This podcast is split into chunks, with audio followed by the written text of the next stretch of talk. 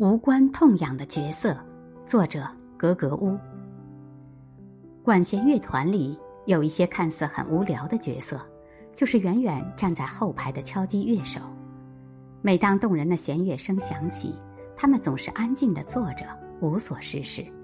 他们面目模糊，总被前排的中提琴、单簧管、大锣大鼓等乐器和乐手挡着。无聊之中最无聊的。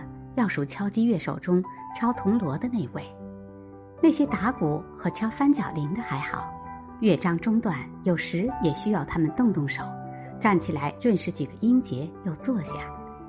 敲铜锣的往往是最后一个乐章的末段才能发生，一般情况下你很难发现敲锣手的存在。乐章末段总是乐声震天，气势逼人，热血激昂。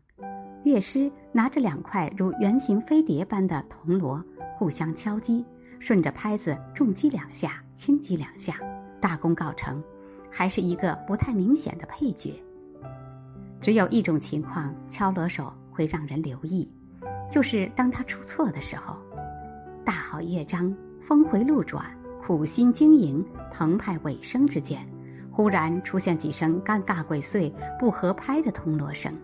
你当即会留意到后排那耀眼的金色飞碟。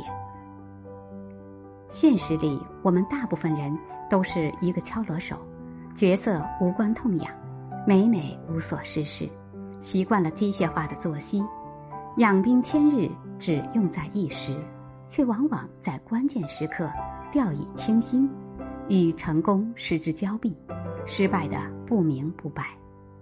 所以，成败。在于细节，每个人在自己的岗位上做好自己的本分，就是莫大的功德。